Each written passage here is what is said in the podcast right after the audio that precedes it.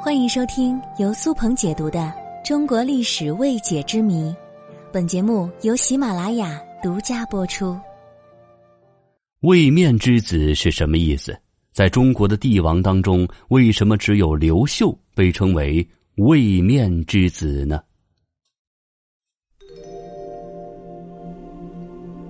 经常看小说的朋友应该对“位面之子”这个词语不陌生。位面之子其实是科幻小说的一种说法，大概就是这个位面赋予特殊意义而诞生的生命。这个位面指的就是某一个独立的宇宙，这个位面之子是集这个宇宙的运气而生的。一般来说，位面之子指小说里的主角、电视剧里面的核心人物，是所有好事都会来找他的一个角色。在我国上下几千年的历史当中，出现了那么多皇帝，相信大多数人开口都会提到秦皇汉武、唐宗宋祖。但是历史上真正能够被称为位面之子的人，只有刘秀一个。那么刘秀为什么能够获此殊荣呢？那是因为刘秀的主角光环过于强大，人生太过顺利。所有的难题在刘秀的手上都被迎刃而解，他享齐人之福，又妻贤子孝，家庭和睦。最难能可贵的是，他的功臣们都得以保全，善始善终。因此，在人们的眼里，都觉得他深受上天的厚爱，是上天所选定的人。那么，今天我就来聊聊刘秀的故事。自古以来，帝王的出生都有异象发生，刘秀也不例外。公元前六年，刘秀出生了。这一年，他们家的稻子长得特别好，甚至出现了一茎九岁的现象。当时庄稼长得好是天大的喜事儿，因此父母认为他是一个能够带来福气的孩子，于是就给他取名叫刘秀，意为刚出生就有异象。刘秀九岁的那一年失去了父母，刘秀一大家都靠叔叔的救济过活，日子非常艰难。刘秀心中的愿望也很简单，只是吃饱穿暖。而刘秀的哥哥刘演为人十分讲义气，喜欢结交江湖朋友。他觉得自己是刘邦的九世孙，身体里流淌的是皇室的血脉，因而他想闯荡一番。照理来说，刘秀的哥哥刘演有当帝王的气魄，是一块做皇帝的料子。而反观刘秀，这时的他没有多大抱负，和他的哥哥相比，相去甚远。出于手足之情，刘秀帮助哥哥开始起义。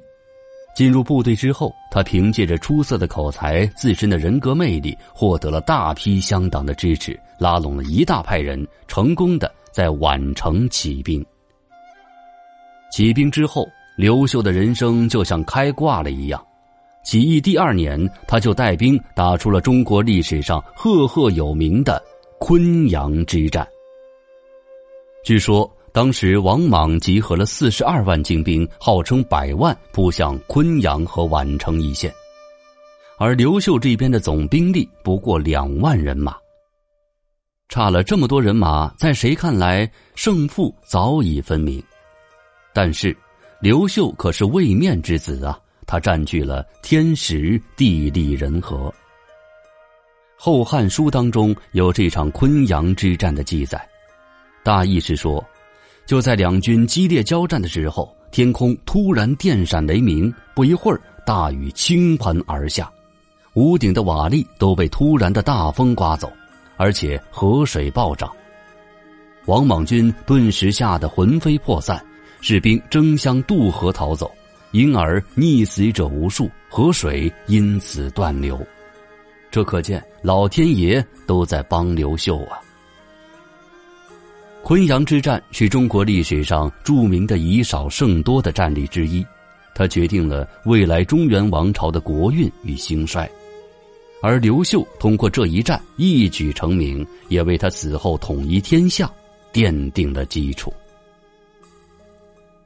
后来，刘演带着弟弟刘秀和绿林军合伙，势力慢慢的强大起来，绿林军也产生了危机感。